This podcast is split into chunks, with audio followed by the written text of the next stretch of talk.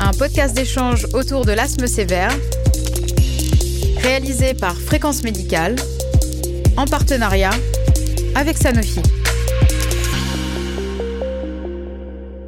Bonjour à toutes et à tous et bienvenue dans cette série Podcasme au cours de laquelle des experts prendront la parole autour de sujets d'actualité dans la prise en charge de l'asthme sévère.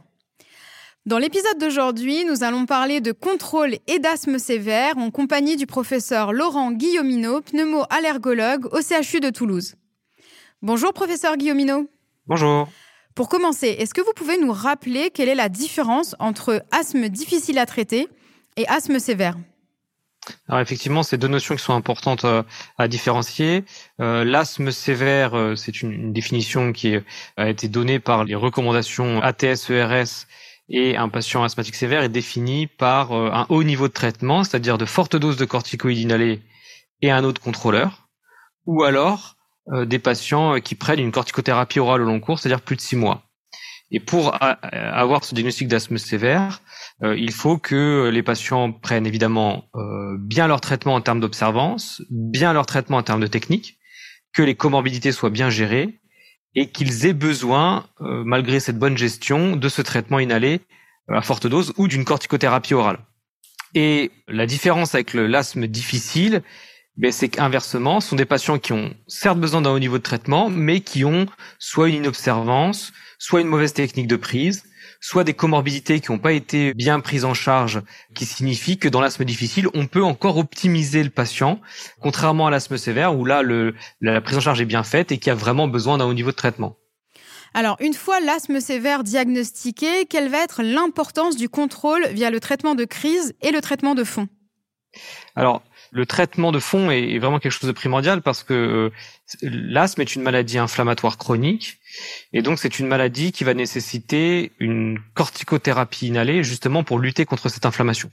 Donc euh, des, patients asthmatiques sévères ont besoin, euh, c'est la définition hein, qu'il dit, hein, d'une corticothérapie inhalée à forte dose et d'un autre contrôleur. Donc ça veut dire que ce sont des patients chez qui ce traitement doit être bien pris, que les patients doivent être bien observants pour justement lutter contre cette inflammation et discuter par la suite d'autres traitements. Donc c'est un passage obligé, à la fois pour la définition de l'asthme sévère, mais également pour discuter des traitements, notamment par biothérapie.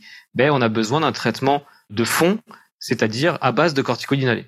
Alors après, évidemment, les patients, euh, malgré ce traitement de fond, ont parfois des symptômes, et l'objectif, c'est de laisser un traitement de secours à ces patients-là en cas de besoin. Mais euh, malheureusement, il y a une, vision actuelle de, l'asthme chez la population générale que le traitement de secours, finalement, euh, le, le, traitement seul de l'asthme. Or, pas du tout. Euh, le traitement de l'asthme, c'est un traitement de fond par corticoïde inhalé euh, qui doit être positionné en continu et le traitement de secours n'est là uniquement que si les choses ne vont pas bien.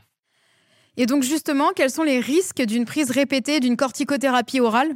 Alors, comme je disais juste avant, quand l'asthme va pas bien, on donne des, traitements inhalés de secours et on donne également une corticothérapie orale justement pour éviter que les choses s'enveniment et que il soit de consulter euh, en urgence ou euh, d'aller à l'hôpital. Donc on donne une corticothérapie orale. Alors c'est un traitement très utile quand il y a besoin de faire passer une exacerbation d'asthme, mais par contre la problématique principale, c'est que on sait maintenant que ces, ces cures répétées de corticoïdes qu'on donne pour l'asthme ont un effet délétère. C'est bien démontré ont un effet délétère de par les effets secondaires même de la corticothérapie orale, c'est-à-dire les infections, l'ostéoporose, la cataracte, les maladies cardiovasculaires. On sait que les patients qui ont des cures répétées de corticoïdes finissent par mourir de maladies cardiovasculaires. Et donc, il y a un, besoin réel de lutter contre ces cures répétées. Alors certes, quand il y en a besoin, ben, il faut les prescrire. Mais euh, s'il y en a besoin de plusieurs cures, hein, à partir de deux dans, dans l'année, au cours des 12 derniers mois, ça justifie de euh, modifier le traitement et d'augmenter le traitement euh, anti-asthmatique pour obtenir au maximum la réduction de ces cures répétées de corticoïdes. Dans un asthme non contrôlé, quelle va être l'importance du phénotypage? Euh, comme je disais juste avant, c'est que une fois qu'on a des patients asthmatiques, notamment sévères, qui ont un, un, haut niveau de traitement et qui restent non contrôlés, bah, il va falloir discuter de biothérapie et de traitements spécifiques qui vont agir justement sur un mécanisme très précis pour aller éviter la prise de corticoïdes oraux. L'objectif, c'est d'arriver à justement phénotyper là, c'est-à-dire de quel asthme, en face de quel asthme on est, euh, pour savoir quel est le meilleur traitement. Et c'est vrai que euh, jusqu'à il y a récemment, on disait qu'il y avait un asthme et on traitait tous les asthmes de la même façon.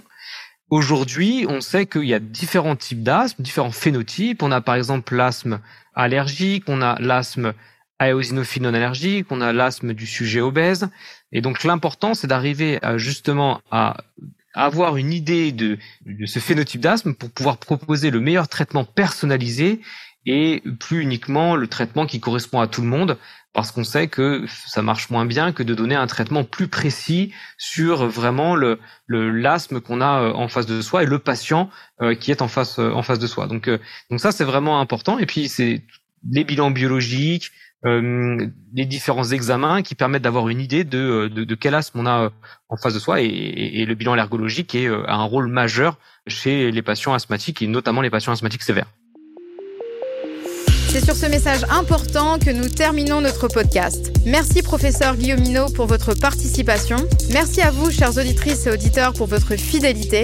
Quant à moi, je vous donne rendez-vous très bientôt pour un nouveau podcast, Podcasme.